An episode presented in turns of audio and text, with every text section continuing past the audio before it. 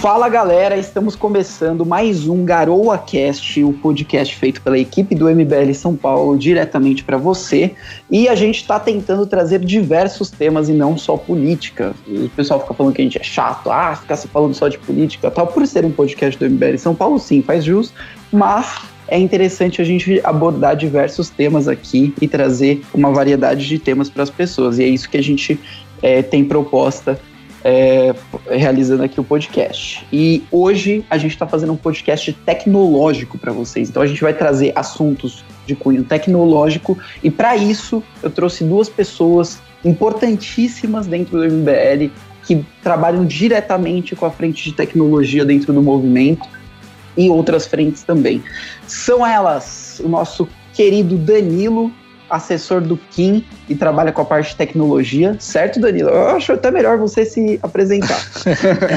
Não, é, meu nome é Danilo, é, eu sou assessor do Kim, eu, eu trabalho com comunicação do Kim. É, e também eu tenho estudado a questão de inteligência artificial, automação do trabalho, essa, essas questões de tecnologia para o futuro do mandato dele, para é, pensar os, os projetos, pensar o, o que pode vir para a Câmara quanto a esses assuntos de, legis, de legislação.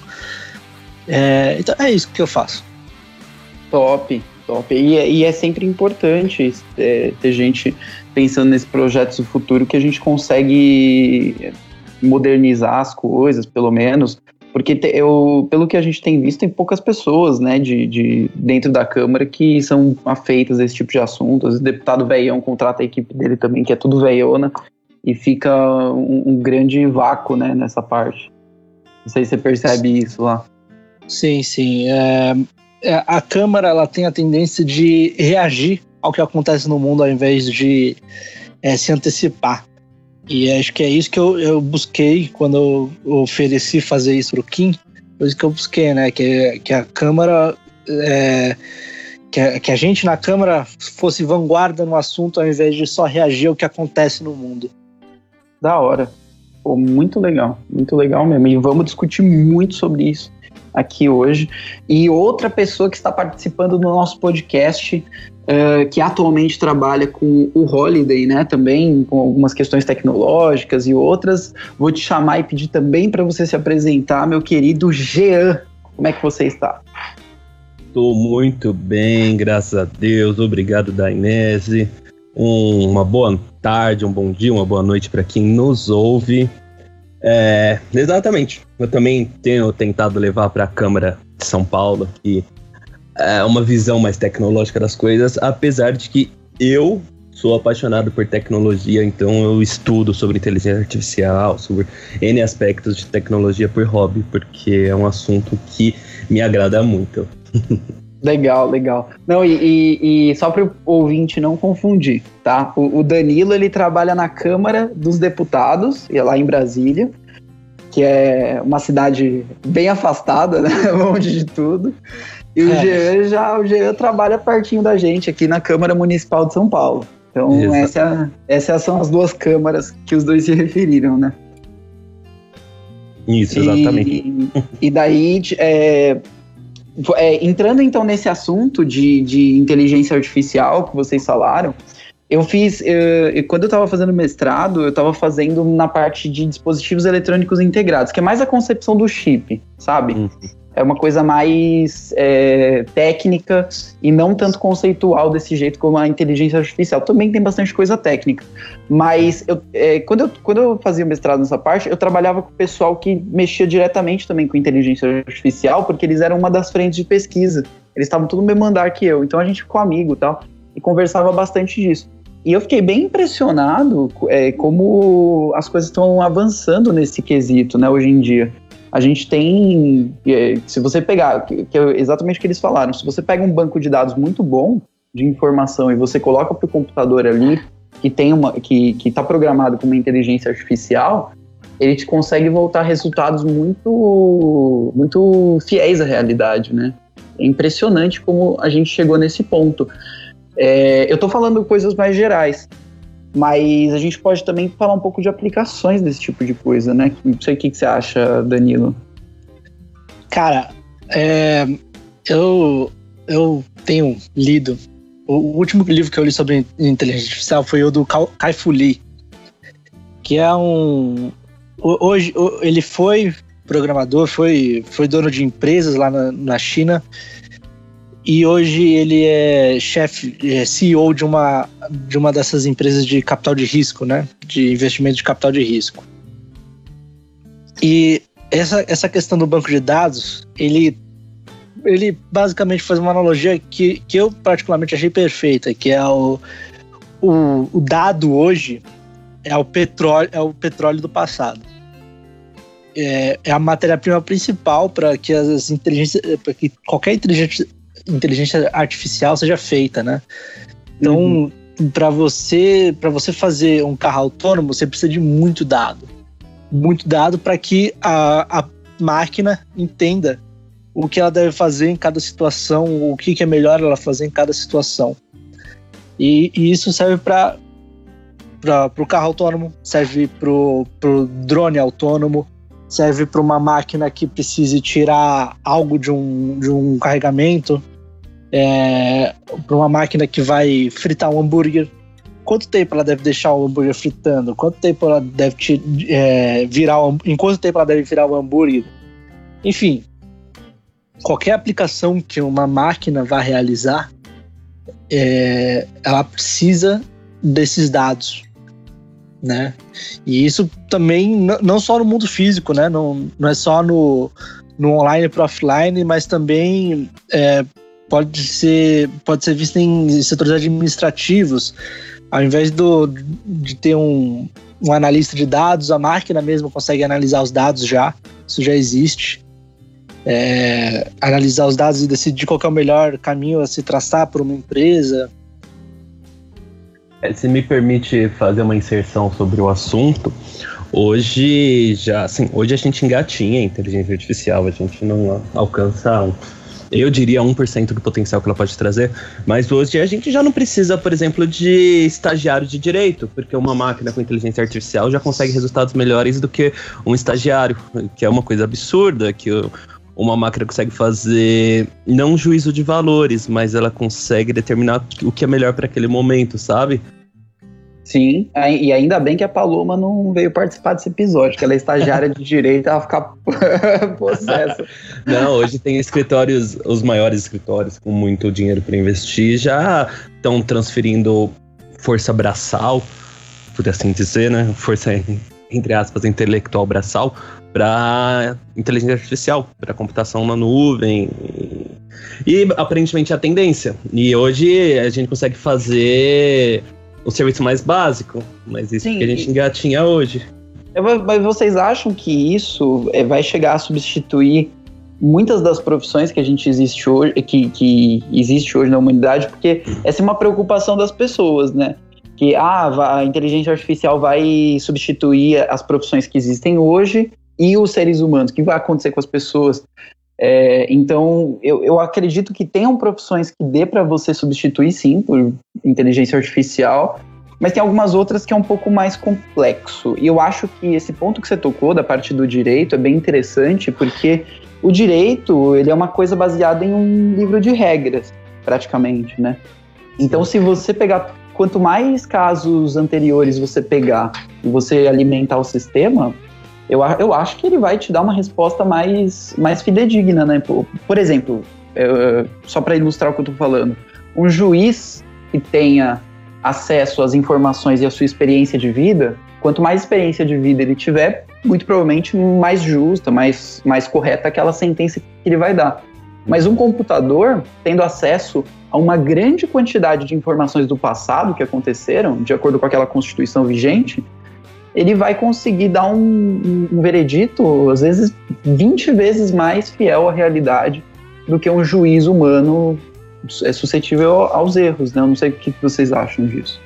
É, eu, eu acho que eu vou discordar de você, porque existe já essa experiência. Nos Estados Unidos, um, um isso já é aplicado, uma, uma inteligência artificial que ajuda, é, que ela serve como auxílio para o juiz, né? Uhum. E se começar a analisar as sentenças dessa, dessa, dessa inteligência artificial, e perceberam que ela estava sendo, estava é, tendo muito mais, é, muito, penas muito mais duras para negros do que para brancos, cometendo o mesmo crime e até, é, até mesmo em alguns casos Caramba. crimes mais leves eram eram o, o, branco com um crime mais pesado tinha uma pena menor do que o negro com o o negro com um, um crime mais leve. E isso justamente porque os dados anteriores é, existiam muitos juízes racistas. O racismo é algo muito diferente do, do Brasil. O racismo é algo muito mais forte nos Estados Unidos e estava causando esse problema lá né? Interessante, interessante mesmo, eu não tinha parado de pensar nisso. E interessante que a gente tem essa experiência, mas é, vocês acham que, por exemplo, se a gente fizer um sistema desse, por exemplo, e não, não colocar a informação de cor da pessoa, vamos só colocar que a pessoa é uma pessoa, você acha que o sistema não seria um pouco mais de confiança? Porque muito provavelmente entre os dados colocados ali, foi um dos dados foi é, talvez tonalidade de cor da pessoa, ou enfim. E, e, como é que você ajuda na sentença, então, de uma pessoa que cometeu racismo? Hum, tá. Sim, faz sentido. É, é, existem essas questões éticas que são realmente muito complicadas quanto à inteligência artificial. Porque se você só joga dado, ela vai te apresentar uma coisa, mas você tem que é, realmente analisar o que está sendo proposto por ela, né? O que, que ela está enviando para você. É, exato, assim, é como o Danilo disse, eu acho que a inteligência artificial, no caso específico do direito, pode ser uma ferramenta muito forte, uma aliada muito forte, mas não substituiria, por exemplo, um juiz, porque uma das bases do direito, e infelizmente a Paloma tá aqui para me corrigir caso eu seja errado, é porque você tem toda a questão filosófica, não é apenas dados é, preto ou branco, tem toda uma paleta de cinza no meio e uma questão filosófica que uma máquina não consegue interpretar. Ela pode ser uma ferramenta muito importante para ajudar na decisão, mas pela natureza humana, acho que mesmo se ela fosse mais precisa que uma pessoa, uma máquina não poderia julgar uma pessoa, sabe? Sei. Não, interessantíssimo. Mas é, eu acho que no sentido do que vocês falaram, é, seria uma coisa muito mais, por exemplo, uma ferramenta. Ali tem um computador na mão de um juiz que vai tomar essa decisão final, porque realmente é uma responsabilidade muito grande você mexer com a vida das pessoas e dar uma sentença, né? Que, que é uma coisa que vai impactar diretamente no futuro da vida de uma pessoa e na liberdade dessa pessoa. Mas... É, exato, porque se a máquina fosse decidir preto no branco, por exemplo, se uma pessoa rouba para matar a fome dos filhos, assim, rouba no mercado para matar a fome dos filhos. O juiz faria um peso de. Assim, pesaria a sequência pela questão social, coisa que talvez a máquina não fosse tão flexível quanto um juiz fosse e as questões morais seriam ignoradas. É, é, é, complicado, principalmente na área de direito, ainda mais a gente como um grupo de política entrar nesse assunto pessoas leigas como eu, mas tem todo um, um, um degradê para se estudar. Sim, sim. Não, mas vamos sair dessa parte polêmica, então, porque daí também evita da gente ficar nesse, nesse, é, nessas questões morais, que são interessantíssimas também. Acho que a gente tem que abordar mais para frente, mas o é, é, que, que, vocês acham de profissões assim que, é, que poderia substituir mesmo? Falar, não, eu vou tirar a pessoa e vou colocar um computador no lugar e vai rolar. É, só para acrescentar outra discussão, Dainese, eu... Manda bala. A gente podia, inclusive, depois fazer uma bem específica falando é, com um advogado, com pessoas ligadas ao direito, sobre esse assunto também. Acho que seria muito interessante a gente se aprofundar a área de direito com a inteligência artificial. Alguém vai dar treta, não? Por quê? Mas, mas treta Porque é bom. a gente vai é, treta é uma delícia. Porque a gente vai falar que vai substituir eles. Aí eles vão justificar até a morte, porque precisa ter advogado, precisa ter a turma trabalhando, né? Bom, imagina, ser, você, fala, você chega pro, chega pro pessoal do direito e fala assim: a gente já tá trabalhando uma tecnologia aqui que vai substituir os advogados. Nossa senhora, treta que isso vai dar. O AB já coloca um, uma liminar no Supremo para não deixar isso acontecer em 20 anos. Negócio doido. Cara, é, assim como foi com, com as velas, é muito difícil você parar o, o, o progresso dessa forma, né? Sim. Até porque grandes escritórios de advocacia, é, como, é que, como é que você fala para eles que eles não podem usar, que, ou que eles não devem usar, sendo que o mundo inteiro está usando e isso deixa eles menos competitivos, sabe? Sim.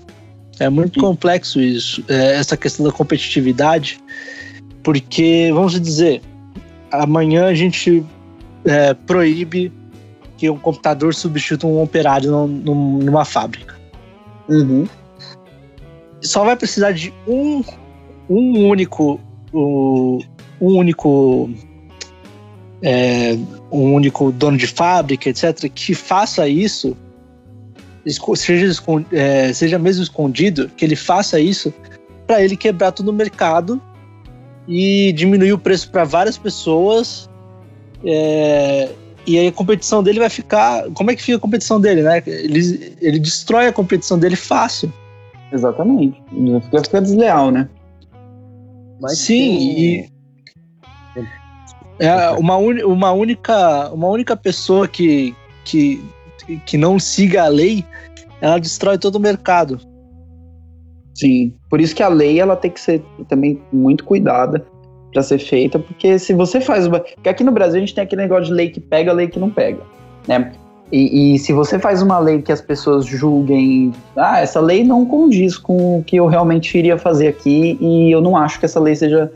É, deva, deva ser seguida. Aqui no Brasil a gente tem bastante isso. E aí a pessoa vai e faz. Tem um, eu vou dar um exemplo para vocês, pode um pouquinho do tema, mas é, que acontece. É uma lei que passaram recentemente, se eu não me engano, é uma lei federal, porque o Código de Trânsito é federal, mas que é proibido carregar objetos soltos no banco de trás do carro. Assim, ninguém segue isso. Ninguém segue isso, eu não sigo isso, não sei quem segue, mas é uma lei idiota, porque quando eu vou no mercado e compro poucos itens, eu ponho no banco de trás do carro e não no porta-mala e carrego, entende? Então, é, é, aí vai também da parte do legislador para ver que é, ele tem que passar uma lei condizente com o mercado, porque senão não vai ser seguido, as pessoas vão quebrar essa regra mesmo. É, mas voltando para o caso que você estava falando, que eu acho que até hoje eu ia fazer uma parte. É, a, a, da, quando você tem na fábrica, é, se, você, se você passar uma lei para realmente não permitir que substitua pessoas por máquinas, sempre vai ter alguém que vai ter uma empresa que vai estar à beira da, da, da, da Constituição ou que vai estar fora mesmo e vai faz, fazer essa prática por baixo dos panos e vender um produto mais barato, né? Isso não, não tem como e, competir. E não obstante, também você sempre vai ter a opção de um país que está mal das pernas, por exemplo, um Vietnã da vida fala, não, tá, traz sua empresa para cá que você pode usar é, inteligência artificial à vontade. E as empresas vão para lá, o país vai ganhar muito dinheiro. Sim, a China acho que foi um caso disso, né? A China se tornou, é, viu que Hong Kong estava fazendo um grande polo tecnológico ali e começou a abrir zonas especiais para os países colocarem fábrica lá, né? E vieram Apple, enfim, diversas empresas que produzem os equipamentos eletrônicos foram tudo para lá. É, tendo essas condições boas, né, para se contratar pessoas, enfim. Mas isso é óbvio no, na, no setor industrial. Como é que fica o setor de serviços? O que, que vocês acham? Porque ele, ele, tem uma, ele tem essa questão de que ele precisa estar no lugar onde ele oferece serviço. Um, vou dar um exemplo aqui que é um uhum. pouco mais irrealista, mas, por exemplo, o pedreiro. Ele tem um robô que é pedreiro junto com ele. Uhum. Como, é, como é que você fala que ele não pode usar mais o robô e aí ele usa sem ninguém ver, e aí a competição dele, como é que fica a competição dele? Entende? Entendo e, e concordo. Eu acho que realmente não existe como você proibir esse tipo de prática. Sim, sim. Interessante é, isso. Mas sobre as questões de substituição de mão de obra por máquinas e computadores, eu acho que isso será um problema muito sério no futuro, de verdade, assim. Eu acho que boa parte da mão de obra poderá ser substituída por computador de inteligência artificial, até trabalhos intelectuais. E uhum. vai ser um, uma quebra de paradigma muito forte. Entretanto, a gente tem uma questão social. A partir do momento que muitos trabalhos começarão a ser trocados por máquinas, A gente vai ter populações passando fome e a gente vai começar a ter rebeliões e revoltas. Então, assim, talvez a gente passe por zonas turbulentas, mas a gente deve encontrar um meio termo. Assim, não, não que automatize tudo, mas algo que você também não deixe pessoas passando fome. Por outro lado, também a questão da que esse futuro pode forçar a um tema que nosso querido vereador Suplicy, ex-senador, entra sempre. Que a automação de muitos serviços pode forçar que o Estado taxe mais as empresas, em que eu não estou dizendo que concordo, fique claro para todos os nossos ouvintes liberais, libertários e mais extremistas, mas pode forçar que as empresas sejam mais taxadas e que o governo seja forçado a bancar uma renda mínima social para toda a população. Vocês acham que é isso? Seria isso o destino da humanidade, essa renda básica universal? E cara, a renda básica, é, o Yuval Harari ele fez uma palestra ano passado na Câmara que a minha conclusão, tanto a minha conclusão quanto a do Kim foi que basicamente o que vai sobrar do mundo, as pessoas vão sobrar do mundo vão ser sustentadas por, por uma renda básica paga pela, pela, pela Google ou pela Apple. E eu, eu explico.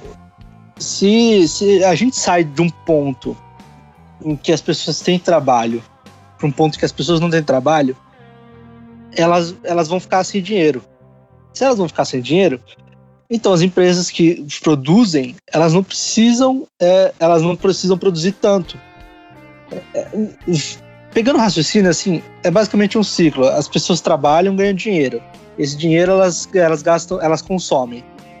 É, se elas não conseguem é, consumir, ela, é, é, as empresas que fazem os produtos não vão conseguir vender. Se as empresas não conseguem vender, elas não ganham dinheiro. Se elas não ganham dinheiro, elas não pagam empregados. Se elas não pagam empregados, as pessoas não têm dinheiro para fazer consumo.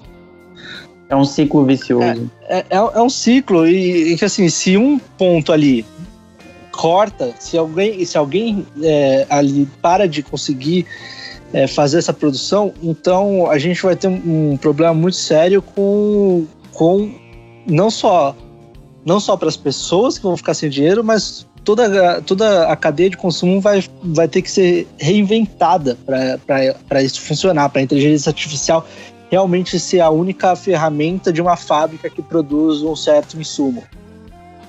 Sim, é... e. Não, pode, pode, pode, pode falar, pode falar. Não, que eu, eu ia falar o seguinte, que eu acho também que o mercado ele se reinventa bastante. Então, a partir do momento que o cara que, acend, que acendia a, a, a, lâmpada, que acendia a vela no poste, né? Que era aquela, aquela lamparina a óleo de, de baleia que usavam no passado, não precisa mais, porque agora é tudo elétrico. Eu acho que a partir desse momento, esse cara vai ter que se reinventar e, e, e aderir a outra profissão. É, e, e ele pode até aderir a uma profissão que seja uma profissão futurística. Nesse exemplo que eu dei, o cara poderia até ir fazer manutenção de postes elétricos. Então, o cara pode, sei lá, se especializar na parte elétrica e, e trabalhar com a mesma coisa, só que, né? Até ter um robô que faça isso. Exatamente. Até ter um robô que faça isso. Eu, eu, eu sinceramente acredito que todas as profissões é, vão acabar sendo é, automa, auto, automati, automatiz, automatizado.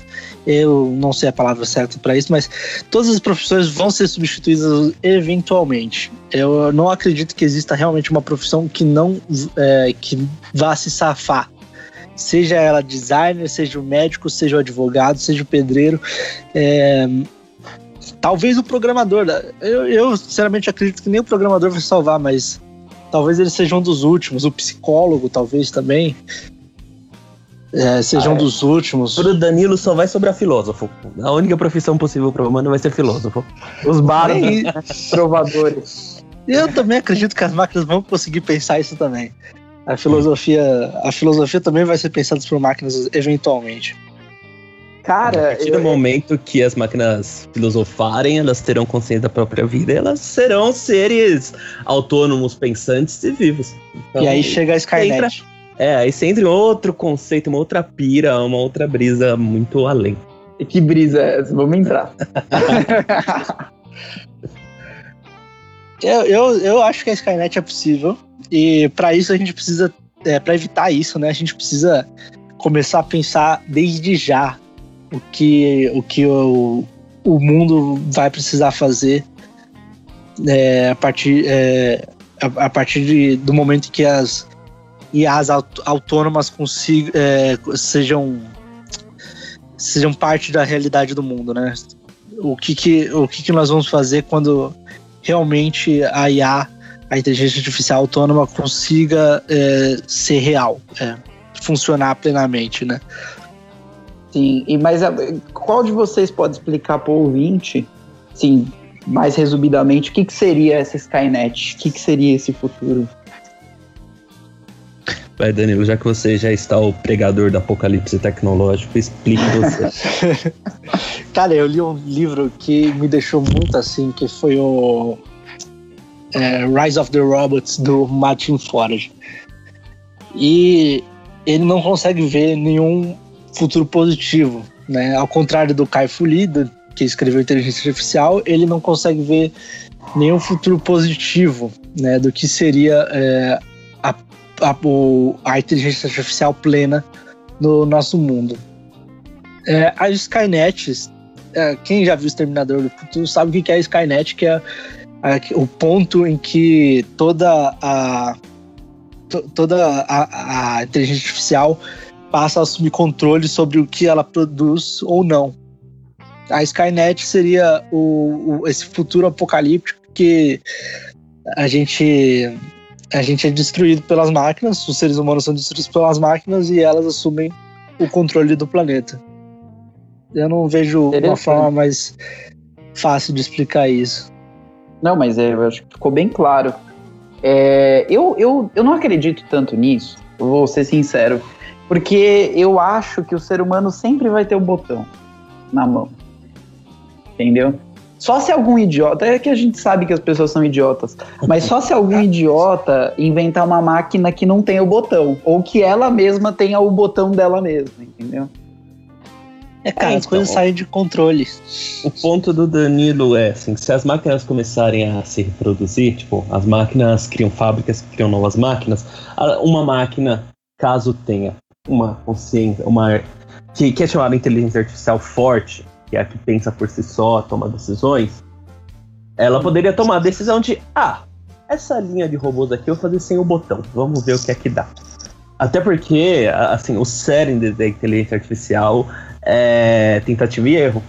Quem sabe ela não tenta uma sem botão, tenta uma mais agressiva, tenta uma armada com bazucas e lança-chamas. É, e, e, se, e se você vê estudos, cara, Imagina assim, imagina a gente cria uma inteligência artificial para acabar com a fome no mundo. O que, que você acha que para ela vai ser mais fácil? Matar todos os seres humanos ou que ela consiga é, criar comida suficiente para todos os seres humanos? Entende? Mas veja bem, né, é, primeiro deixa eu abrir um rápido parênteses que eu não concordo com essa teoria apocalíptica do Danilo. Eu não acho que seremos tomados por máquinas e que o criador que a criatura superará o criador, mas nesse caso específico é só você criar uma diretriz na máquina que você não pode matar humanos. A, a partir assim, assumindo que tua programação seja uma IA que não tome decisões autônomas, que não tenha sentimentos, todas, né? Todas as é, decisões autônomas. Exato, muito, muito bem, que tome todas as decisões autônomas ela não mataria pessoas. É, é, é complicado. É, mas você poderia, por exemplo, no meio dessa programação, colocar, por exemplo, é, cláusulas pétreas de, de, programação. Então, por exemplo, esses códigos são imutáveis, eles são salvos até numa memória diferente, e aí você não consegue nem mexer nessa memória, só consegue acessar. E eles ditam, você precisa dessa memória para acessar a, a, todos os outros linhas de, de, de programação, como se fosse um kernel, sabe? É, para o ouvinte médio que está ouvindo, que não sabe, o kernel ele é como se fosse a, a parte por trás do sistema operacional, né? o, que, o que rege o sistema operacional. Então, você teria uma linha de programação ali dizendo, ó, você, você, você tem autonomia para fazer esse, esse, esse tipo de, de, de, de decisões e você não pode, é, por exemplo, modificar esse, é, é, o kernel, você não pode fazer isso, é, porque isso está na programação. E a máquina, lendo isso e, e, e tendo uma limitação na, inteligência artificial, ela provavelmente vai seguir isso, né? Não sei se poderia desviar. É, eu, eu discordo é, de uma coisa, porque Primeiro, a gente sempre parte do pressuposto que merda acontece, shit happens. Então, assim, uhum. pode ter um bug no kernel que a máquina encontra uma vulnerabilidade e fala: Ah, então, sob essas circunstâncias, eu posso matar. O ponto é: eu não acredito pelo menos nas próximas 4, 5 décadas, a gente consiga chegar perto de uma inteligência artificial forte que é uma inteligência. Só para explicar para quem está ouvindo aqui pra gente, existem dois tipos de inteligência artificial.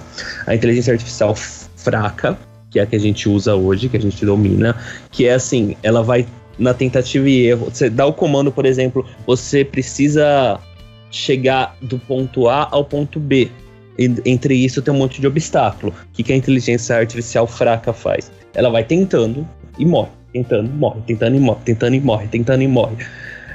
Dos, dessas tentativas, a que chegou mais longe, ela pega e fala: Hum, essa chegou mais longe.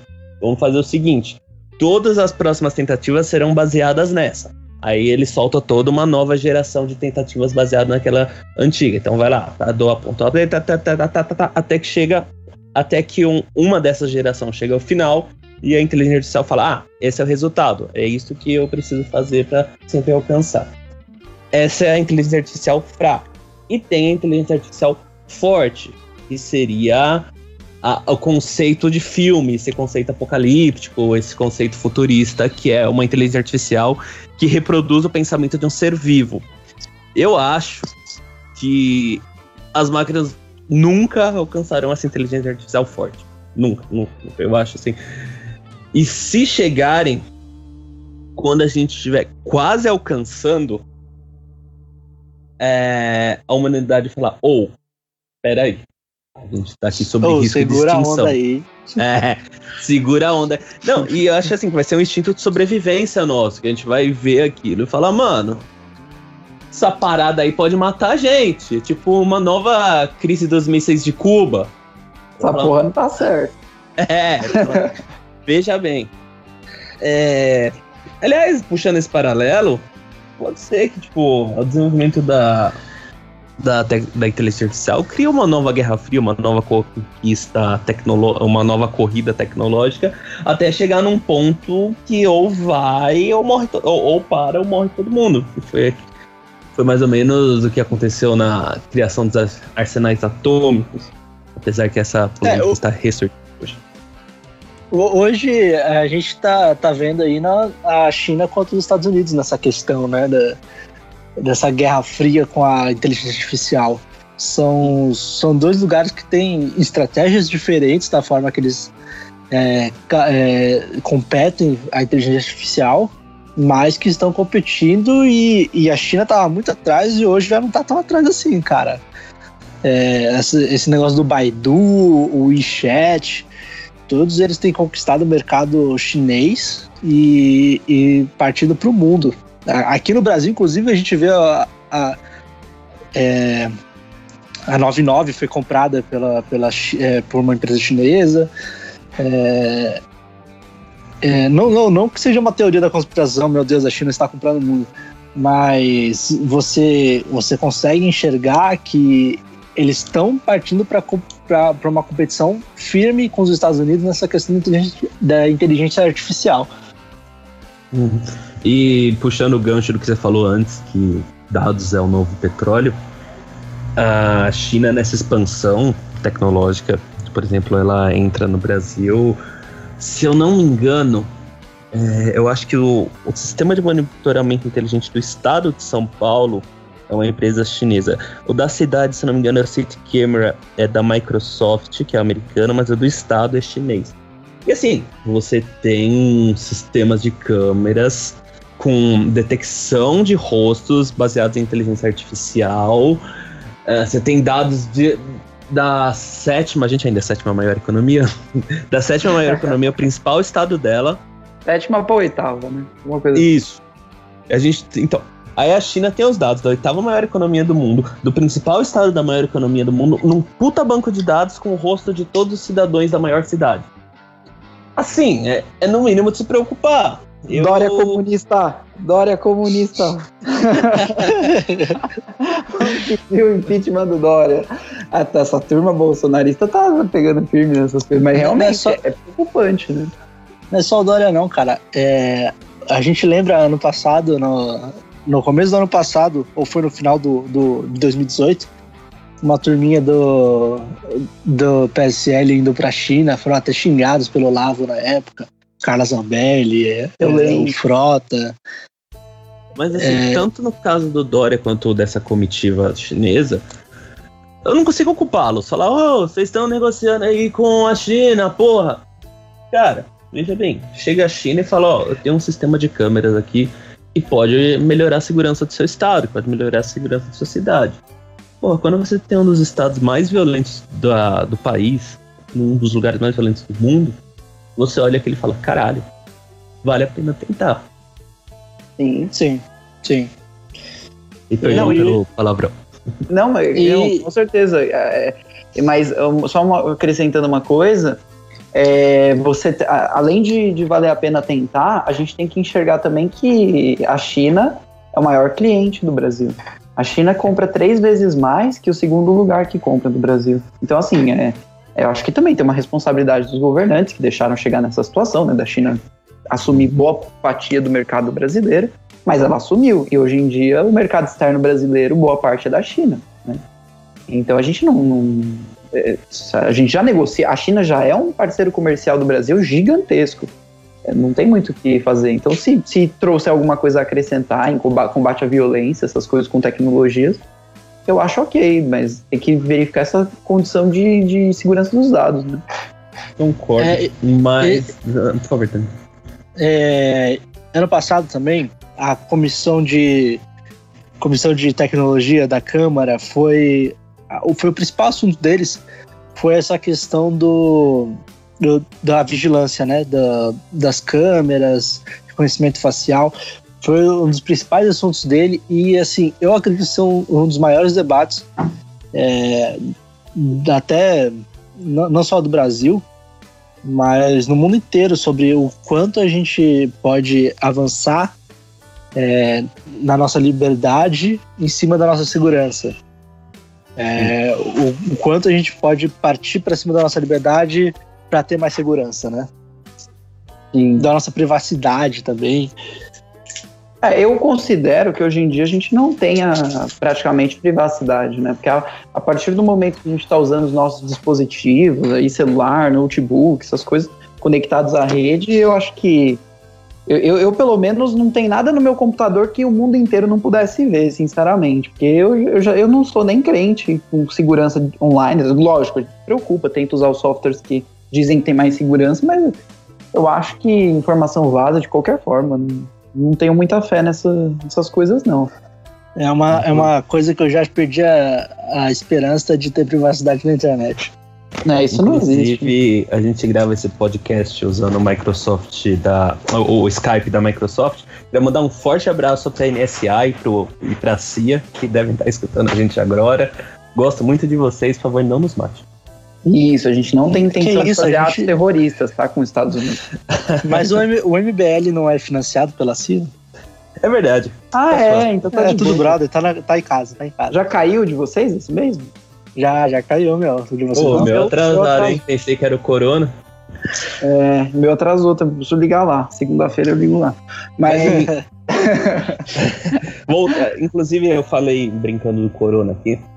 É, essa pandemia vai mudar os paradigmas sobre esses aspectos. O mundo percebeu que é dependente da China e a China deu um, um pipoco lá, teve que parar de produzir e o que, que, o mundo fez? Caiu como um dominó.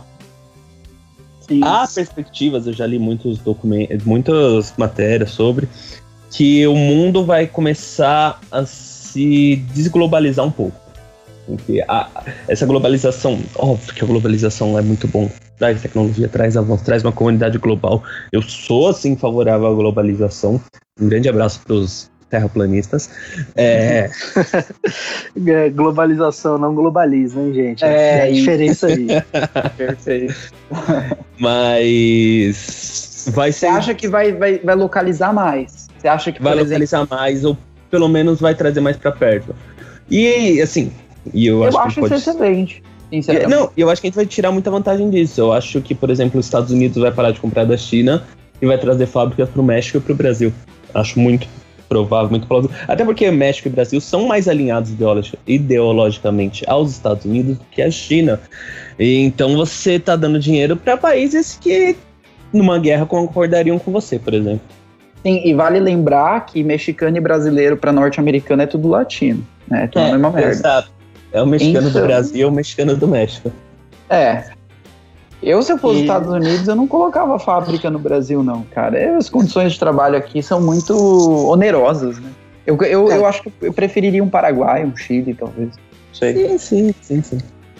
É, também tem essa questão, né? As, as leis trabalhistas.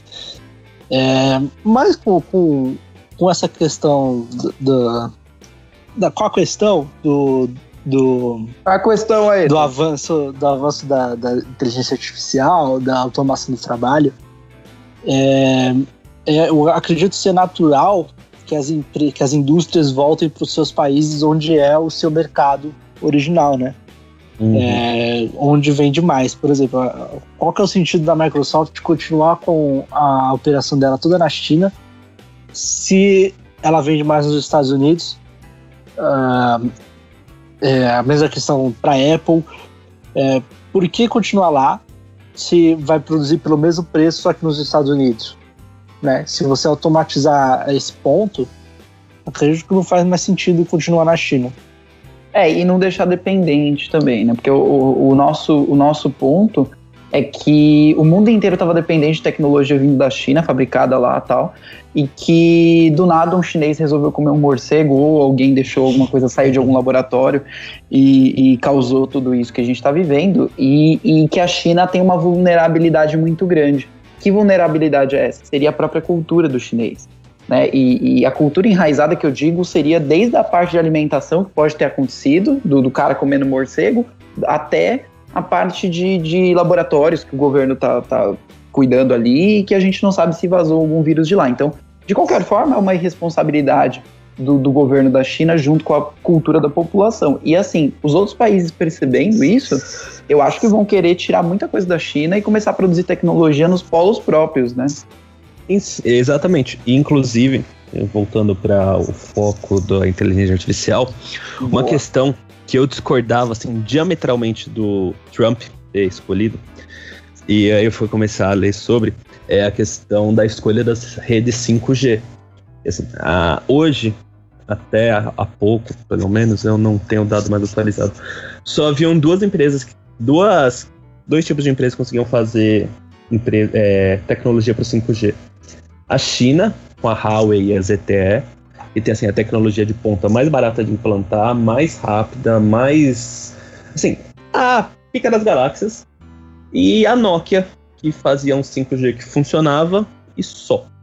Sim, a tecnologia da China era realmente milhas e anos-luz mais avançada do que a da, da Nokia. Só que assim, você tem essa dependência exclusiva da China. E é. Isso e, e no aspecto de hoje, depois do coronavírus, que a gente viu quanto a gente é vulnerável da. Quanto é, desculpa, quando a gente é dependente da China. E sobre as perspectivas de vigilância, por exemplo, na, no coronavírus, as empresas, os donos de empresas eram, eram ameaçados por morte se, se abrissem suas empresas.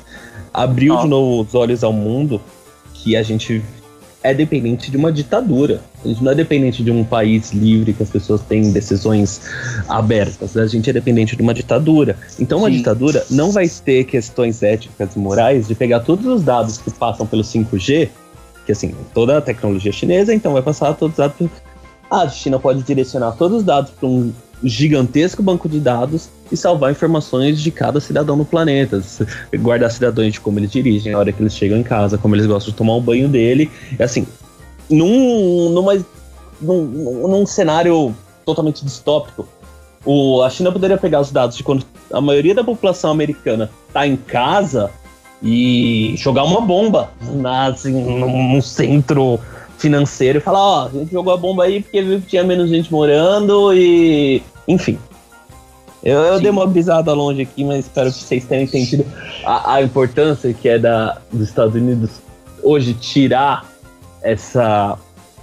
que vai ser. Eita, me perdi aqui. Perdão. Não, já, já. tirar a soberania. Não, mas, mas o que o Jean falou é importantíssimo. E, e, eles usam isso em guerra mesmo, cara.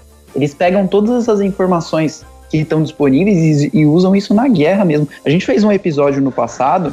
Depois eu não sei se vocês assistiram, mas eu recomendo depois pra vocês assistirem, ficou muito legal. Sobre a arte da guerra e os princípios da guerra justa. E, e a, a, guerra justa ela é bem na frente dos panos mesmo, porque tem, tem, os, tem uhum. os, uh, as cláusulas ali de guerra justa, né?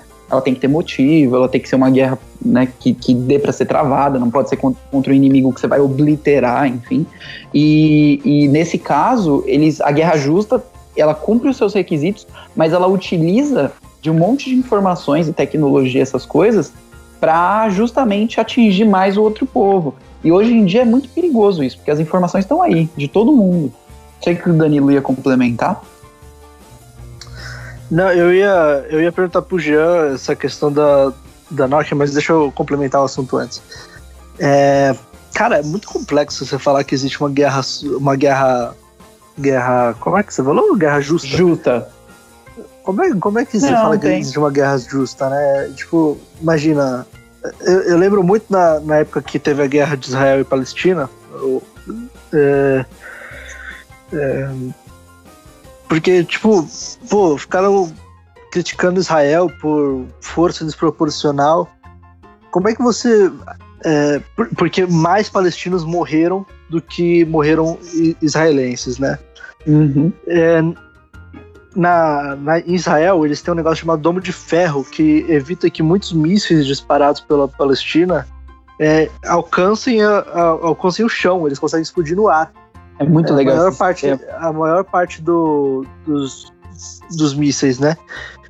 E aí você... Se o ouvinte quiser pesquisar isso no YouTube, eu recomendo colocar Iron Dome no YouTube, você vai ver isso funcionando. É muito legal. É uma tecnologia muito interessante. Quis abrir esse parênteses. É, é muito interessante mesmo. E você você se pergunta eh, por que que uh, as críticas partiam né, do, do, do, seguinte, falavam que como tinha mais é, palestino morrendo do que israelense, era uma guerra proporcional, ou seja, não era uma guerra justa. Aí como é que você culpa Israel por proteger seus cidadãos enquanto a Palestina não consegue fazer isso? No meio de uma guerra.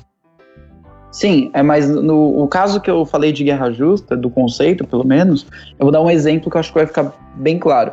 É, quando a Alemanha estava tentando dominar o mundo com aquelas ideias é, sórdidas deles, né? Aí os Estados Unidos entrou em um acordo ali com a Inglaterra e com outros países e resolveram entrar nessa guerra. Então, a guerra travada entre os Estados Unidos e, e, e, e o, os aliados contra o eixo, que era Alemanha, Itália e Japão, essa guerra foi uma guerra travada de forma justa, porque ela foi travada contra um, uh, uma entidade, né, um, um, Estado ali que queria dominar e fazer uma dominação com campos de concentração, com matança de gente. Então é mais nesse sentido que eu estou falando. Vamos entrar nessa guerra, mas, mas tem uma série de requisitos antes, entendeu? Então vamos ver, essa guerra ela pode ser travada, ela deve ser travada, e, e enfim. Não sei se ficou claro. Sim, sim, ficou. É, mas enfim, o que eu tava querendo perguntar pro Jean é essa questão da Nokia. A Nokia não tem condição de competir com, com a, a ZTE? Cara, hoje não. Porque assim, a, a China, o governo chinês, tem a intenção de ser o líder do 5G, porque absolutamente tudo vai estar conectado ao 5G. Televisão, ventilador, geladeira, fogão, banheira a tendência é que tudo seja conectado a uma rede de informações. E a China tem muito interesse em ser a provedora dessa rede de informações. Pois então o governo chinês está despejando caminhões de dinheiro em cima de desenvolvimento de tecnologia para que eles tenham essa liderança. E aí entra porque hoje eu não discordo tanto do Donald Trump. Os Estados Unidos, como maior potência global, é, talvez realmente tenha o dever de falar: não, peraí, a gente também precisa jogar dinheiro para desenvolver uma tecnologia do outro lado e que a gente ache mais segura do que a tecnologia do nosso inimigo.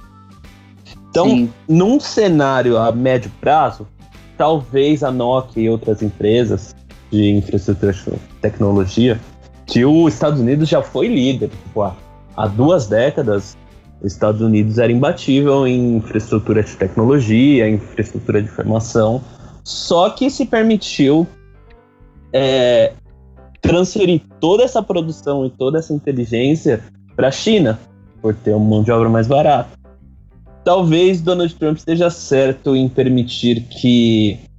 em forçar, não permitir, em forçar com restrições à China que essa tecnologia volte para os Estados Unidos ou para o mundo ocidental como um todo. Sim, sim, faz, faz muito sentido. E tu, tu percebe também. Acabei de pesquisar aqui, é, Jean. Hum. É, além da Nokia, a Ericsson também tá faz, tem, tem tecnologia 5G. Mas acredito que também ah. não consiga chegar ao ponto da ZTE, pelo que você Eu acho. Inclusive, acho que eu me confundi que é a, é a Ericsson que tem essa tecnologia. Não, não, é, é as duas, é a Ericsson as e duas? a Nokia. Ah. Se, se eu não me engano, eles também fazem diversos, uh, diversas parcerias entre as duas empresas, né? E, e aqui no Brasil, a Ericsson, pelo menos a Ericsson, ela detém o mercado de organização das redes de telefonia. Então, se você, por exemplo, você é a Vivo, vamos supor, você tem, você precisa de contratar uma empresa para organizar suas redes. A empresa que faz isso é a Ericsson, a, é, que pega todas essas redes e, e, e fala: ah, aqui vai tanto de sinal, aqui vai tanto de pacote, largura de banda, enfim. Aqui no Brasil é, é, eles que fazem. Uh, tem, eu, eu sei porque tem um amigo meu que trabalhava. Mas é, voltando também para essa parte de 5G, que eu acho interessantíssima essa discussão, e eu vou colocar na roda uma coisa interessante também, que é bem hilária. Tem um amigo meu que foi um desses, um desses caras que estava na parte de inteligência artificial, dessa época que eu estava na faculdade, e ele é, ele estava falando que o 5G, na verdade, que está causando esse tipo de coisa nas pessoas, não é o coronavírus. Ele é terraplanista, tá, gente? Ele ah, é tá. É, tava falando que o 5G tava causando esse tipo de coisa nas pessoas, não era o coronavírus, e que agora que começaram os testes do 5G, por isso que estão mandando todo mundo ficar dentro de casa. E assim, cara, a gente sabe que isso é loucura, né? Que é, é, é bagunça, mas eu queria perguntar para vocês nesse sentido. Vocês, vocês viram alguma reportagem, alguma notícia dizendo que o, o 5G, ele, por ter alguma frequência, pode, sei lá, acabar tendo alguma consequência pro ser humano, porque eu, eu, eu, na verdade, sou bem cético com isso. Acho que nenhuma dessas, dessas tecnologias aí causa alguma coisa pro ser humano, né? senão a gente já saberia. Eu, eu acredito na maluquice também. É, eu, eu, eu também acredito que a gente pode fazer um, um, um podcast só sobre esse assunto, porque tem cada pérola na internet Vamos fazer terraplanismo da tecnologia. Terraplanismo da tecnologia. Sim, maravilhoso. Mas, é, então, infelizmente eu vi coisas sobre. Sobre. Infelizmente eu vi coisas sobre, mas felizmente era desmentindo também. Porque realmente começou esse assunto, entretanto, isso é recorrente. Desde que inventaram o celular, é, acontece isso. Toda vez que vai trocando de tecnologia, é, eles inventam uma nova moda. Se me a permite uma rápida. causa alguma coisa, né? É, se me permite uma rápida busca. Claro. Eu tinha um. Eu tinha um gráfico que a cada tecnologia de internet, tipo o 3G ou 4G, surgia uma nova. um novo rumor sobre. Interessante. Cara, é, você pode ver também. Acho que eu esqueci o que eu ia falar. Caramba. Acontece. Não, mas é, Gê, cada uma que eles inventam, é, vem um monte de maluco falar que causa câncer, que causa alguma coisa. E, Exato, e é doideira. Acabei, acabei, por exemplo, quando surgiu o 3G, surgiram cientistas, e encha de aspas nesses cientistas, dizendo que o 3G causava câncer no coração. E no 4G, câncer no cérebro. E agora no 5G, coronavírus. Então, assim, só pra lembrar, quem tá ouvindo a gente, talvez não seja tão familiarizado com a tecnologia, o, como funciona o 3G, o 4G, o 5G, as ondas de TV, são ondas eletromagnéticas que só são alinhadas numa certa frequência. E essas ondas magnéticas são totalmente, é, são totalmente nocivas. Por exemplo, hoje o 4G, se eu não me engano. É, não são nocivas, no caso. É, é, é, é, o Jean falou inocivas, mas acho que é, ficou inofensivas. inofensivas. São inofensivas. Uhum. Perdão pelo meu analfabetismo. É, só pro nosso ouvinte não sair correndo. Ele não, não, não ouviu o podcast e sair na rua com um chapéu de alumínio. Meu Deus do céu. Não, são inofensivas. Mas enfim, essas ondas, o espectro de onda dele é tão curto que um micro-ondas produz assim exponencialmente mais energia do que uma antena pode fornecer. E assim, o único efeito colateral do micro-ondas é esquentar as coisas, esquentar água nas coisas. Então você não precisa se preocupar que não vai causar câncer. A única coisa é que se você morar do lado de uma antena, talvez se ela der um pau e ficar muito rápido, você sinta um calorzinho. É isso. Isso, Sim. isso é praticamente impossível também. Eu vou, eu vou até aproveitar o gancho, que eu achei interessantíssimo que você falou, para explicar para o pessoal como é que funciona isso aí e o que, que realmente causa câncer. Porque assim, é, é, o que o Jean falou, são tudo, tudo, tudo isso aí são ondas, tá? E, e, as ondas que a gente usa no 3G, no 4G, no 5G eu ainda não vi, mas deve ser alguma frequência do tipo. São ondas de gigahertz. É, se não me engano, no 5G são 5 GHz por aí. 5? Não, perfeito. Se, é, se for 5 GHz, é, trazendo essa informação, gente, são ondas com frequência de 10 elevado a. a, a, a é, que a gente está falando de giga, é 10 elevado a nona.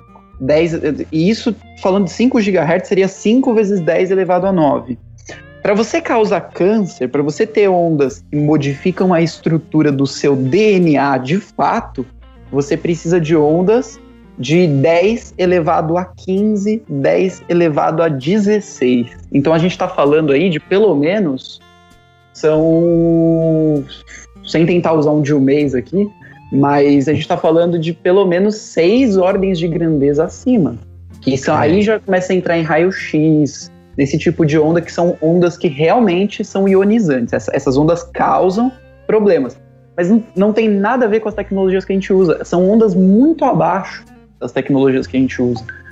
Né? Só para retificar aqui, a frequência que o 3G deve utilizar, no, o 5G deve utilizar no Brasil é 3.5 GHz e 2.3 GHz.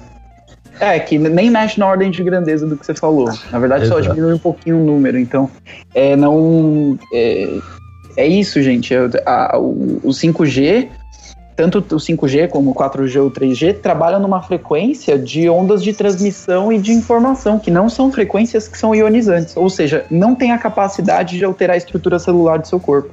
Então, fique tranquilo quanto a isso. Você não vai morrer. Agora, o micro-ondas é perigoso.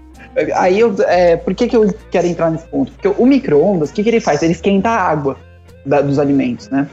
E o nosso corpo ele é formado por água. Então, teoricamente, se você conseguir enfiar o seu braço lá dentro, fechar a porta e ligar o micro-ondas, você vai e o seu braço vai cozinhar de verdade, porque o nosso corpo é feito de água. Mas é, é única e exclusivamente por isso, porque o micro-ondas esquenta a água, nosso corpo é formado por água e os alimentos também têm água.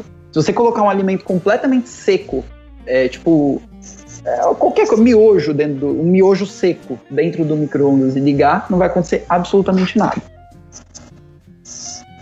E, e, e, veja bem, eu não sei vocês, mas é, você já tem aquela aquele seu Wi-Fi? Tem um Wi-Fi que é 2 e o outro Wi-Fi que é 5? É, de frequência, você diz?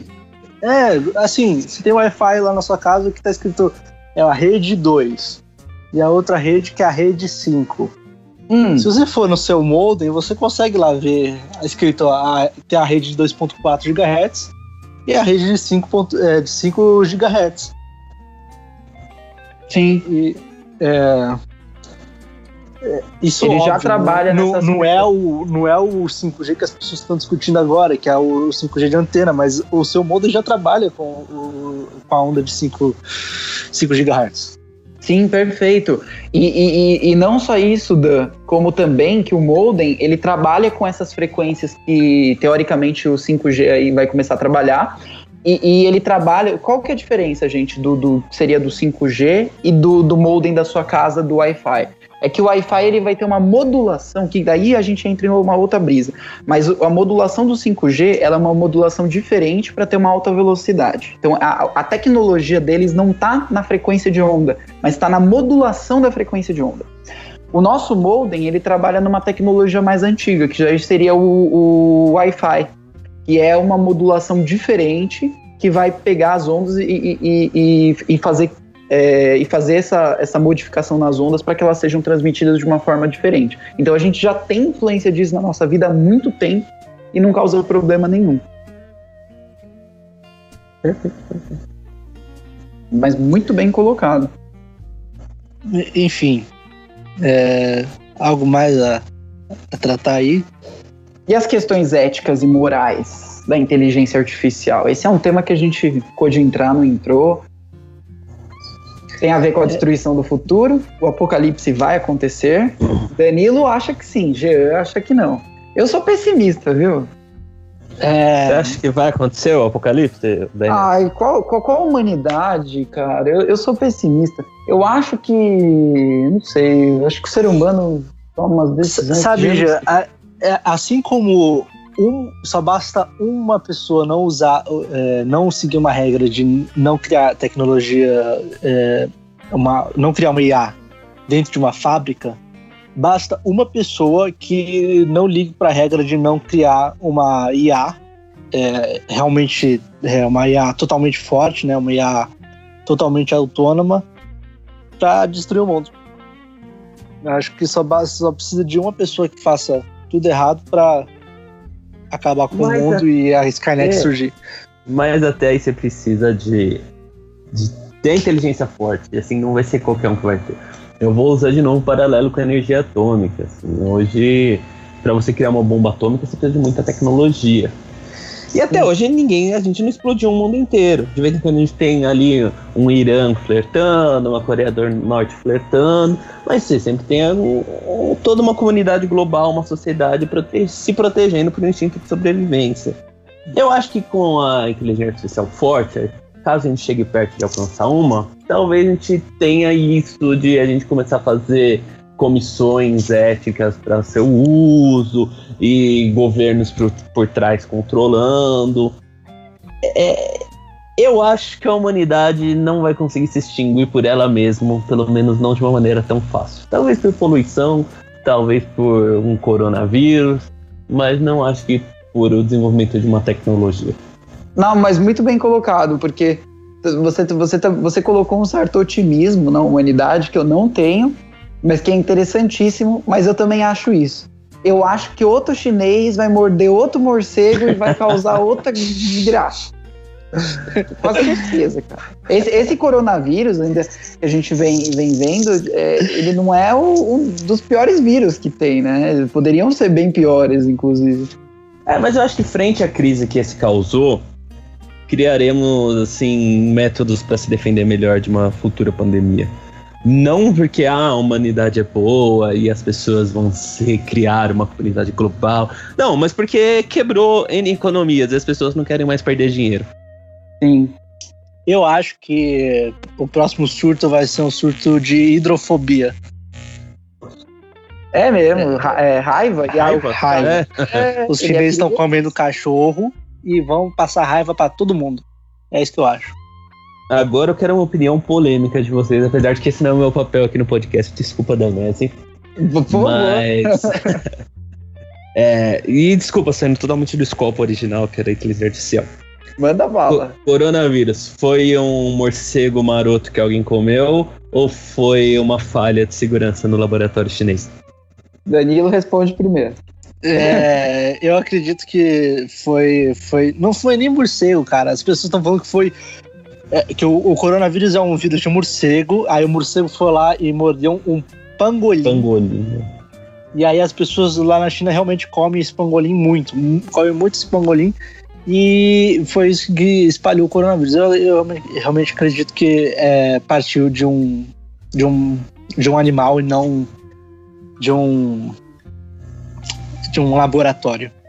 Sim, porque se depender dos hábitos de higiene deles, com certeza é, é, é, são nocivos, né? E, e, e, e vide só, se você pega o número da coronavírus, eu vou fazer piadinha com isso, mas não é nem um pouco engraçado, tá, gente? Mas você fazer uma, uma piadinha com isso, você pega o número de mortes da coronavírus no mundo inteiro e depois pensa na palavra pangolim. Aí você fala, um filho da puta desse causou tudo isso aí. Imagina é, só mano. que ódio que dá. Ah, mas olha, e, eu, e, talvez. E, diga, diga, diga.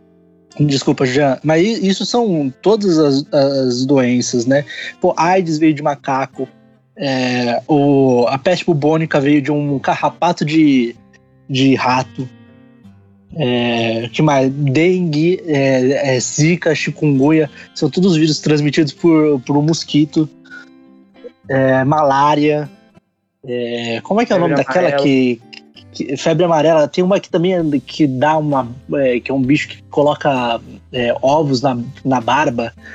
É, o mosquito barbeiro, eu não lembro qual é o nome da doença agora, mas também doença de Chagas. Isso, doença de Chagas. É, e muitas outras, muitas outras doenças desse tipo que, que vêm de animais. É, eu realmente não, não acho que faz sentido ter sido um vírus de, de laboratório. Não, não, mas o meu ponto é que eu ando estudando e parece plausível para mim. Esse não foi um vírus criado em laboratório, fique claro. Que foi um vírus estudado em laboratório, que assim foi encontrado em animais, estava sendo estudado em laboratórios, e há a tese que há um. Esse é fato. Há um laboratório de genética nível 4, que é o nível de maior segurança, em Wuhan, na China. Uhum. E, e há fatos, há teorias, há fatos não, há teorias de que esse vírus estava sendo estudado lá e que houve uma quebra do protocolo de segurança. É, por um não nada vindo da China. É, exato, por um acidente biológico. Dado a China como pouco se preocupa com a segurança de seus assim, das pessoas que prestam serviço lá, pessoas, o trabalhador vale praticamente nada. É, recomendo que leiam o livro de, do Steve Jobs, que não é esse o enfoque, mas fica muito claro como a China pouco se preocupou com seus funcionários. Que pode ter ocorrido uma falha de laboratório que a China quis tentar abafar. É, e é um outro risco muito preocupante como a China tem poder e pouco se preocupa com as pessoas que lá vivem. Você pode ver isso também, cara, pelo aquele, aquele documentário que ganhou o Oscar ano passado. É, American Workers. Né? American né? Workers. Que é uma fábrica chinesa que, vem pro, que vai para os Estados Unidos e eles esperam que os americanos trabalhem como os chineses trabalham na China. E isso claramente não é algo normal para eles, né? Eles vêm e, e aí eles vão para a China, mostram como é lá na China para os como os americanos enxergam também o trabalhador chinês. E, cara, eles são, assim, turnos de 12, 14 horas. É, se, se é algo permite. que re, realmente você, assim, parece algo que você veria na Revolução Industrial, sabe? É, então, se me permite se estender de, de novo para fora do assunto. Nesse livro do Steve Jobs, ele fala que o iPhone, o primeiro iPhone, teria, teria tela de plástico. Só que o Steve Jobs ficou puto porque eh, as chaves arranharam a tela de plástico dele. Faltando duas semanas para lançar o iPhone, eles ligaram para Foxconn e falaram: quero trocar todos os vidros por todas as telas por telas de vidro. É possível?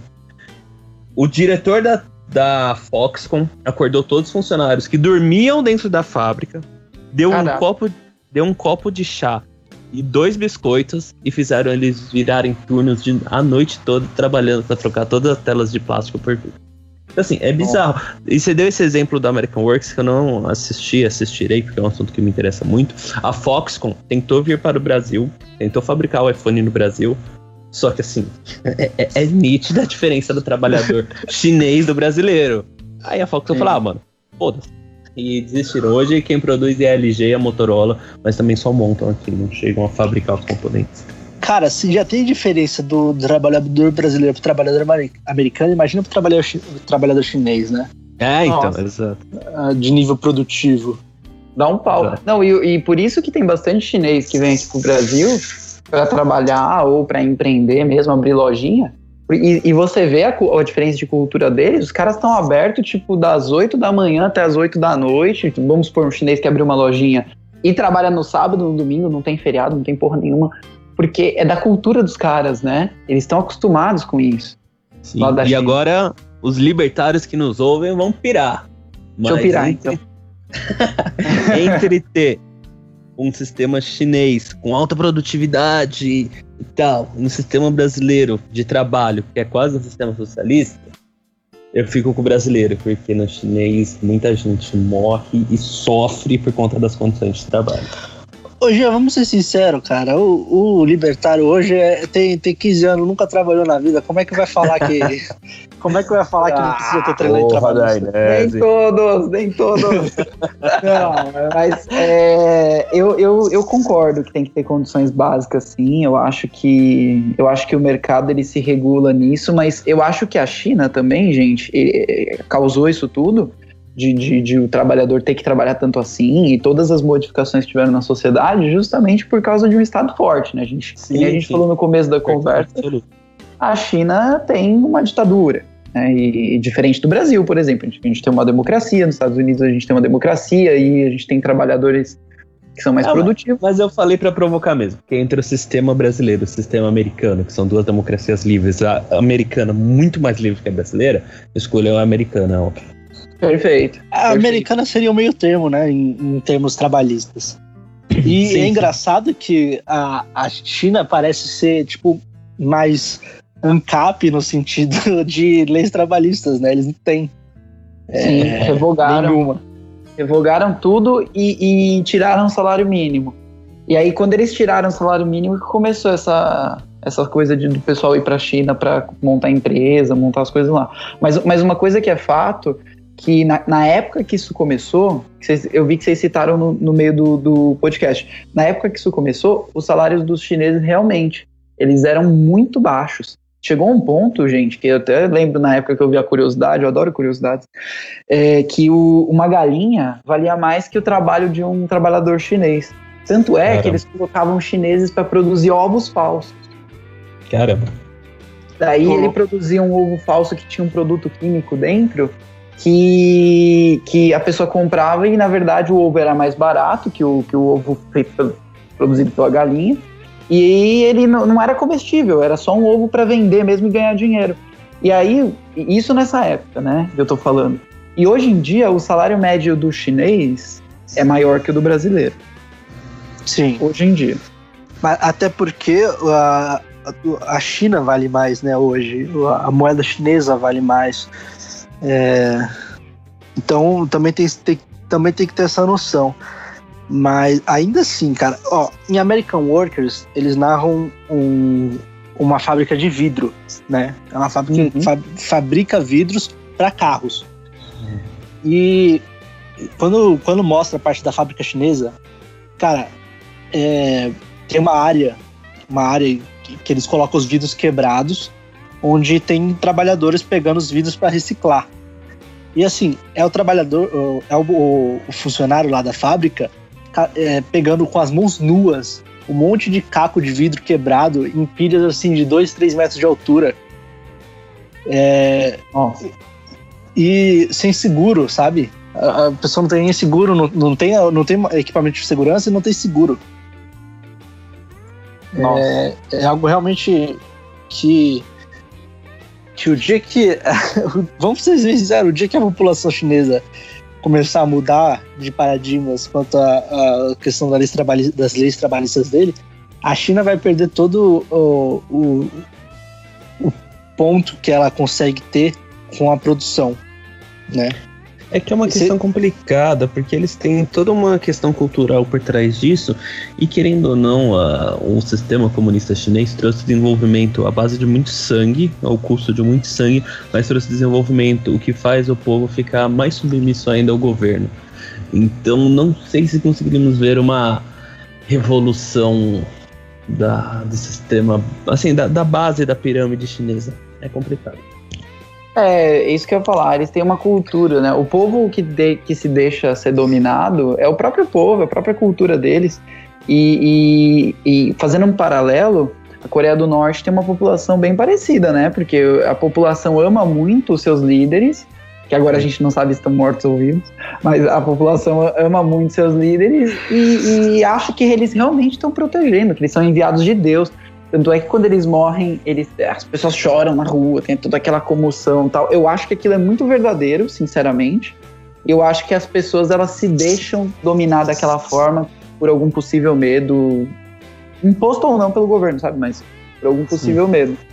Sim. Sim. Acho que faz sentido também o seu raciocínio. É bem complexa essa questão cultural. Eu acho que o, o brasileiro já não permitiria um controle muito maior do governo. Eu acho que a gente está no ápice, no ápice de, de, de, de, governo que poderia ter aqui no Brasil. O brasileiro já está bem putaço, é, as entidades governamentais elas estão sambando de um lado para o outro para tentar fazer com que as coisas funcionem e o brasileiro pagando imposto. Eu acho que a tendência no futuro é a gente melhorar mesmo, assim, gente, é, diminuir um pouco a carga tributária em cima das pessoas, um pouco da, da máquina estatal e as pessoas conseguirem produzir mais. E o brasileiro produzindo mais, esse aqui é um mercado gigantesco, né, gente? É, só, que, só, só, o que faltava agora na, na, no podcast é falar mal do Bolsonaro, isso aí. Vamos falar mal do Bolsonaro. Vamos falar mal do Bolsonaro? Boa, gosto. O que, que, vocês acham? Que o Moro entregou tudo? Vocês acham que, que, que deu ruim mesmo? Eu Cara, acho que vai dar fica... ruim. Não, fala, Danilo. Danilo tem informação mais próxima do que eu. Ninguém fica 8 horas, 9 horas no, dando depoimento sem ter prova, né? Uhum. Aí a gente vê a, a, aqueles setores bolsonaristas falando: ah, ninguém fica realmente 9 horas, fica 15 minutos entregando prova. Ele não estava só entregando prova, ele estava prestando depoimento. Se ele entrega as provas e a polícia, a polícia Federal precisa inquirir sobre as provas, eles vão ter que inquirir. Entendo. Mas, é, mas, mas é, você acha que vai soltar público isso? Vai ser público um dia? Eu acho que o STF vai tomar bastante cuidado antes de soltar isso a público. Que isso aí, muito provavelmente, faz o Bolsonaro cair de um dia pro outro. Não é uma coisa que eles vão querer vazar, né? Que vai vazar sem querer por aí. Na, na época da Lava Jato tinha muito vazamento da PF. E, e é possível.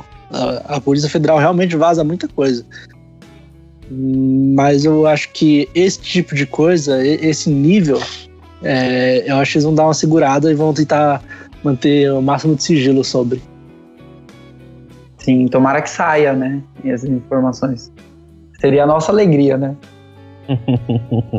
Sair correndo pro computador, fazer meme. Imagina que coisa é. maravilhosa. Complicado. É, é Enfim, complicado, já... mas o Bolsonaro precisa, né, de uma, de uma, de um freio, né? Faz muita merda, né, gente? Assim. O Bolsonaro precisa cair.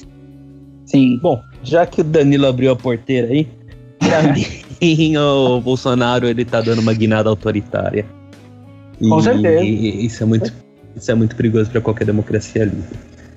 E eu fico muito triste de ver muita gente assim, tipo, do mercado, até libertários, que eu não entendo porquê, eu não te incluo nessa, mas eu vejo grupos de libertarianismo que se curvam ao Bolsonaro, se curvam a tomadas de decisões autoritárias ou com cunho autoritário por uma suposta liberdade econômica que teriam e que não vão alcançar, porque não há nenhuma liberdade por, por meio do autoritarismo. Sim, perfeito, mas eu até te explico essa questão, porque é, eu vou dando nome aos bois. Um dos libertários que está mais alinhado ao bolsonarismo é o Paulo Cogos.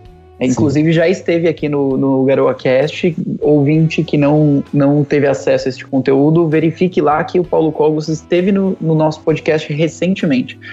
É, o que acontece é que é o seguinte, ele, ele realmente tem essa visão, que se quanto mais você, é, você prejudicar as estruturas estatais através de uma pessoa autoritária ou bobalhona, mais você vai conseguir atingir um pontos de liberdade. E eu já discuti isso com o Cogos, eu falei para ele, eu falei, não é assim. Porque se você faz isso, vira caos E aí as pessoas vão aceitar qualquer porcaria que seja autoritária para colocar no lugar, porque a situação simplesmente está caótica por si. Então, se a gente faz da maneira correta, com ordem, né, de, de, de, de ir colocando governantes ali que realmente cumpram o interesse liberal da coisa e vão diminuindo o Estado aos poucos, como deve ser, né, toda mudança gradual, uhum. para que as pessoas se adaptem, é muito mais fácil atingir um ponto de liberdade em que as pessoas sejam muito mais soberanas do que o governo do que desse jeito que, que ele está pregando. Essas pessoas uhum. são muito imediatistas. E, e, e, outra coisa, vocês veem que tem uma incidência muito grande de idosos, né, nessas manifestações. É, a favor de impeachment de Dória, enfim, que, que são manifestações bolsonaristas. Eu vejo, gente, que é o seguinte: o idoso, diferente da gente, ele tá cansado de esperar e ele queria morrer vendo o país dando certo. Então ele, não, vamos fazer uma coisa brusca e drástica aqui, que aí eu vou morrer feliz que meu país deu certo. Eu acho que é essa a visão dessa idosaiada aí. É, é, engraçado porque isso é, é, algo natural, mas no jovem, não? O jovem que tem esse, esse senso imediatista e quer mudar a coisa, quer mudar na hora. E eu, hoje não, hoje a gente vê isso mais no, na, nessa outra figura, né? Sim, impressionante, impressionante. Foi exatamente o que o Renan falou. É, eu, eu ouvi o Renan falando esses dias uma coisa no sentido de que uh, os jovens estão sensatos e os mais idosos eles estão precisando voltar um pouco pro, pro, pra dentro da casinha, né? Porque eles estão muito doidos nessa situação. Verdade. Agora a questão é Bolsonaro cai quando? Quando que o Bolsonaro cai? Quem, quem fala aí pra gente? Vai, Jean. Vamos ter um bolão? bolão? É complicado. Estamos em 2020, meio de 2020, Mas... uma pandemia. Essa pandemia vai se estender e agravar a nossa economia nos próximos 3, 4 meses. Maio, abril, maio, junho, julho. Em julho, a gente pode ter, talvez, a presidência da Câmara tomando os primeiros passos em direção ao impeachment. Acho que talvez, acho que talvez é ótimo, né? Talvez a admissibilidade do processo seja julgada para novembro e o processo aberto em dezembro, repetindo o cronograma de um ex-presidente bem recente. Já. Talvez posso... em agosto de 2021. Dois. Eu vou ter que discordar, porque se não for esse ano, não vai ser, cara. Ano que vem vai ter votação para novo presidente da Câmara. Ah, Bolsonaro, Bolsonaro tendo o centrão na mão dele, não, não vai ter o presidente da Câmara para poder uh, admitir, uh, admitir esse impeachment, né? Para começar a rodar ele. Sim. Mas eu quero lembrar que um outro presidente também começou a jogar caminhões de dinheiro no centrão, né? E tem aí você que tá aí perto pode me dizer melhor. Que assim, o MDB já recusou. Tem um outro partido de centrão. Solidariedade aí. também. É, tem um outro partido de centrão muito grande, cujo tenho amigos filiados, e deputados, que eu não sei se vai aceitar ou não. É. Enfim. Veja bem. É que os partidos também não são uma massa única mais, sim, né? Sim, concordo. Você vê membros do PSC, por exemplo, que são pró-Bolsonaro, outros que não são.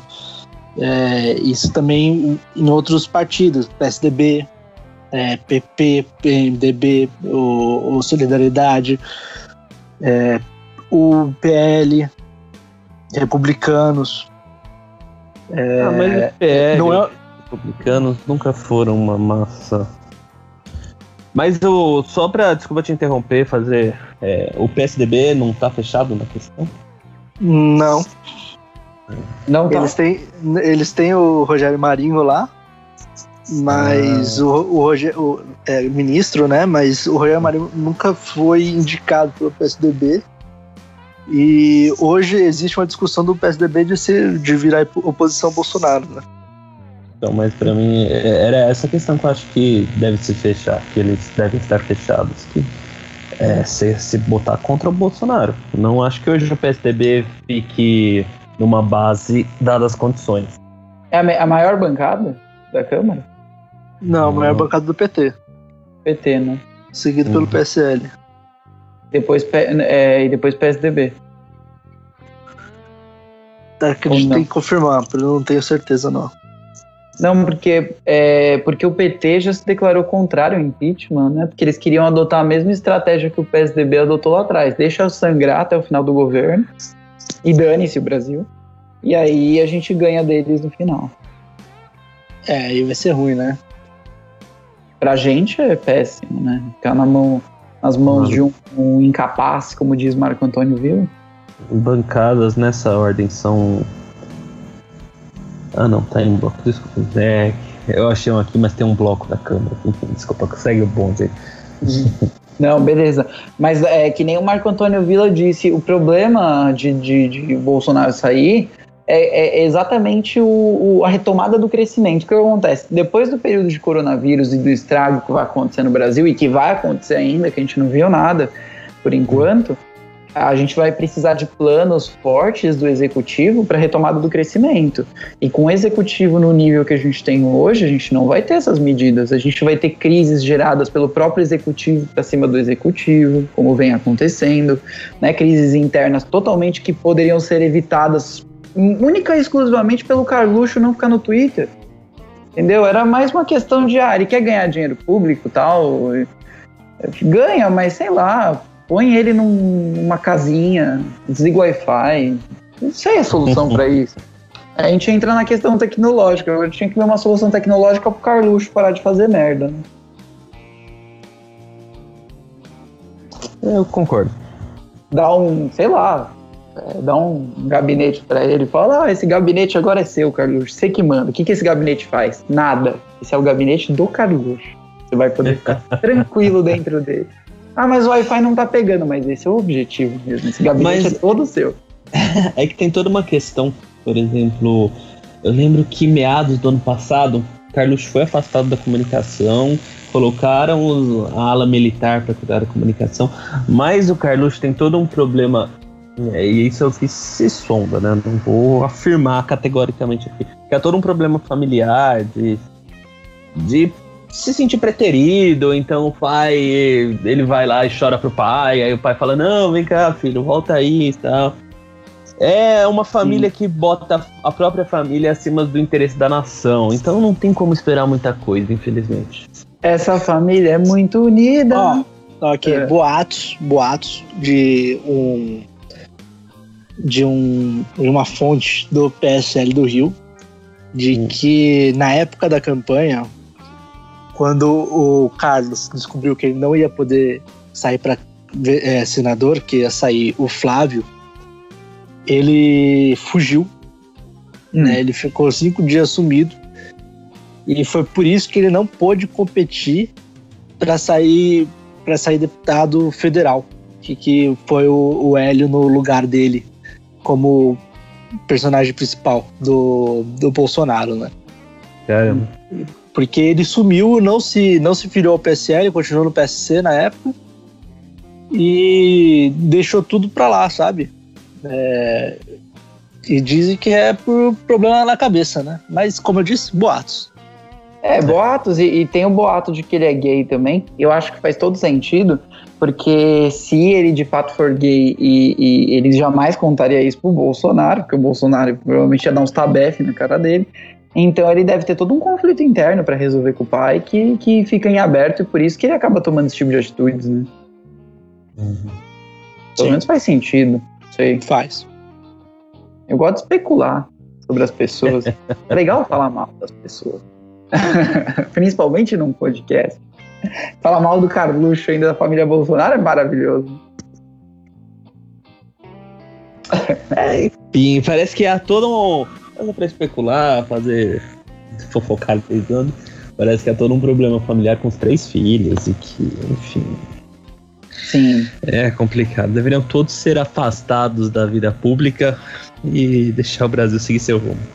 Sim, e a gente está com o nosso tempo chegando ao fim aqui do nosso podcast. Geralmente, as coisas, as discussões políticas, essas coisas acabam em pizza, né? E o nosso podcast tecnológico acabou em política. Então, a gente reverteu um pouquinho algumas coisas aí e eu acho que foi interessantíssimo, gente, conversar com vocês. É, vamos fazer mais episódios de tecnologia, vamos falar sobre outros assuntos também, trazer é, trazer roteiros com, com assuntos tecnológicos de outras vertentes, e aí a gente vai tratando. Eu acho muito legal esse formato, eu gosto muito do tema, e eu acho que a gente pode também focar em convidar outras pessoas. Eu, eu adorei o episódio de hoje, achei sensacional. O que vocês uhum. acharam? Combinadíssimo. Então, desculpa te atropelar, as considerações finais, queria agradecer a oportunidade. Tá gostei muito, muito, muito do tema, gostei muito do bate-papo. Foi muito legal, é um tema que eu adoro e se houverem outras, de, se houver outras de tecnologia, por favor, me convide que eu adoraria participar. Agradeço a todos os membros do MBL, do MBL São Paulo em especial, que eu tenho um carinho muito grande. Agradeço a todos que estão ouvindo, peço para que se tem aquele amigo nerd que curte tecnologia e política, compartilhe o link, passa para a pessoa. É, se puder, me siga no Instagram, arroba Franco. E é isso. Agradeço. Um forte abraço. E vamos Danilo. questionar tudo, né, Jean? não, não. Danilo, é... suas considerações finais. Bom, galera, muito obrigado aí pela, pela é, audiência de vocês né, desse podcast. Espero ver vocês nos próximos. É, acredito que tem muito ainda para se falar sobre inteligência artificial. Tem muito assunto para se aprofundar. Aqui a gente fez uma, uma. A gente falou sobre o assunto de maneira muito superficial, muito no rasinho. E, e existe muito para se falar ainda sobre inteligência artificial. É, no final a gente acabou falando de política. Espero que tenham gostado também.